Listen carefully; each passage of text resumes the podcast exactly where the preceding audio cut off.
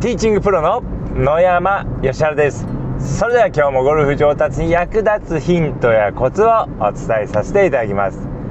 今日のテーマなんですけれども前のめりにチャレンジした方が上達が早いですということをですねお話しさせていただきます。まああのゴルフはですねこう例えばこうゴルフこれから始めるっていう時にですねこう練習をどれくらいしてからコースに行くかっていうのがあるんですけども、まあ、これはですねもうなるべく早ければ早い方がいいと私は思っております。えー、まあなぜかというとですねやはりこういいスコアを出すためには、まあ、ゴルフ上達するためには、まあ、スイングだけではなくて、えー、ま、例えばコースマネジメントだったり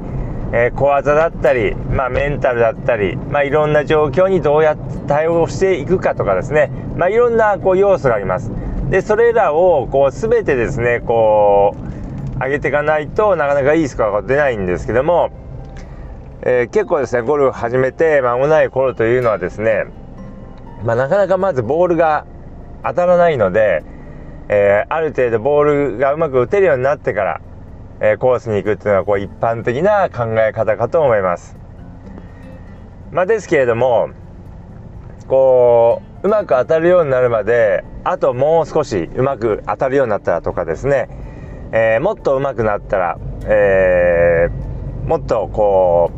うちゃんとボールが打てるようになってからとかって思っているとですねなかなかコースに行く機会をですね逃してしまってあのコースに行くのが後になってしまいます。でそうするとですねスイング以外の部分をですねこう、まあ、学ぶことがこうできませんのでなるべく早めにコースに行った方がいいです。で一回こうコースに行けばですねあこのクラブはこういう時に使うんだとかまあアプローチってこういう風な時に使うんだとかまああのいろんなこう練習の意味といいますかえー、まあ、何のためにこう練習をした方がいいのかっていうのもこう分かりますので、まあ、非常にこう、えー、いいです。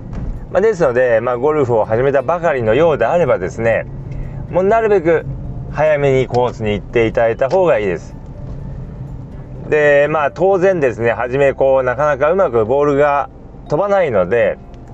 えー、まあ、普通に回るとすごい時間がかかってしまいますし一緒に回る人もしくは、えー、後ろの組に迷惑をかけてしまいます。で自分自身もですね、えー、なかなか当たりませんので走り回らないといけなくなってしまいますのでだいぶ大変ですので、まあ、特別ルールでプレーしていただくといいです。まあ、例えばこう変なところにボールが飛んでいってしまったら、えー、いいところにボールを持ってきて戻してきて、えー、またいいところから打っていただいて。でまた打って変なとこ行っちゃったらいいとこに持ってきて。でなかなか飛ばないようでしたらもう例えばドライバーがなかなか飛ばないようでしたら、えー、まあ、2回目は全身読んだぐらいのところから打つとかですね。でグリーン上もなかなかこうパターの距離感が合わなくてたくさん打ってしまうようであればカップインしなくてもで2回か3回打ったらもうそのホールは終わりにするとか、まあ、そういった形でやっていただければ、まあ、あの本人もですね走り回らなくていいですし一緒に回っている人も楽です。でもちろん時間もかかりませんので、まあ、そういった感じでプレイしていただければと思います。でまあそういったやり方をですねこう、まあ、許してくれるというか、まあ、そういう方を教えてくれる人とですね是非一緒に、えー、行っていただければと思います。でそういうふうにやってった方がこうゴルフ始めたばかりの人というのは上達が圧倒的に早いです。で、まあ、ですのでもうなるべくこう前のめりにもうすぐですねこうコースに行っていただいた方がいいです。で何しろコースに行くとやはりこうあの広いゴルフ場でですね、えー、プレーするっていうのはもう非常に気持ちがいいですしこう楽しいですので、まあ、回こうコースに行くとまたすぐコースに行きたくなります。で、まあ、そこで楽しくプレーするため、もっと楽しくプレーするためにはですね、えー、もっとナイスショットを打ちたいから、じゃあもっと練習しようって気が起きますので、どんどん上達が加速します。ですので、なるべく早めにコースに行っていただければと思います。で今日のテーマは前のめりにやっていった方が上達が早いですってことなんですけども、まあ、これ初めてコース行く時もそうですけれども例えばじゃあある程度こうもうゴルフをやっている人が何かの競技に出るって言った場合にですね、まあ、何かの試合とか、まあ、もしくはコンペとかですね。でこういったこともですねなるべく早めに出ていただいた方がいいです。まあ、競技とかになりますと、まあ、これはちょっと全く当たらなかったりすると、それはちょっと問題なので、まあ、ある程度当たるようになったらってことにはなるんですけれども、まあでもですね、まあ、ちょっと早いかなぐらいでこう出ていってしまった方がですね、上達のスピードは速いです。まああのー、まあ、全く当たらない状態だと、まあもちろん迷惑をかけてしまいますのでダメなんですけども、まあほとんどの場合はですね、えー、自分でまだちょっと早いかなと思ってもですねほとんどの場合は大丈夫です、えー、まああのちゃんと当たるようになってからとかもっと上手くなってからとか、えー、言ってるとですねその出場機会を逃してしまいますし、まあ、なかなかこう準備がですね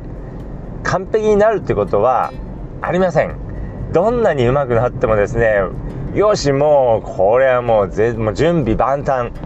えー、になるなんてことはですね、もう絶対にありません。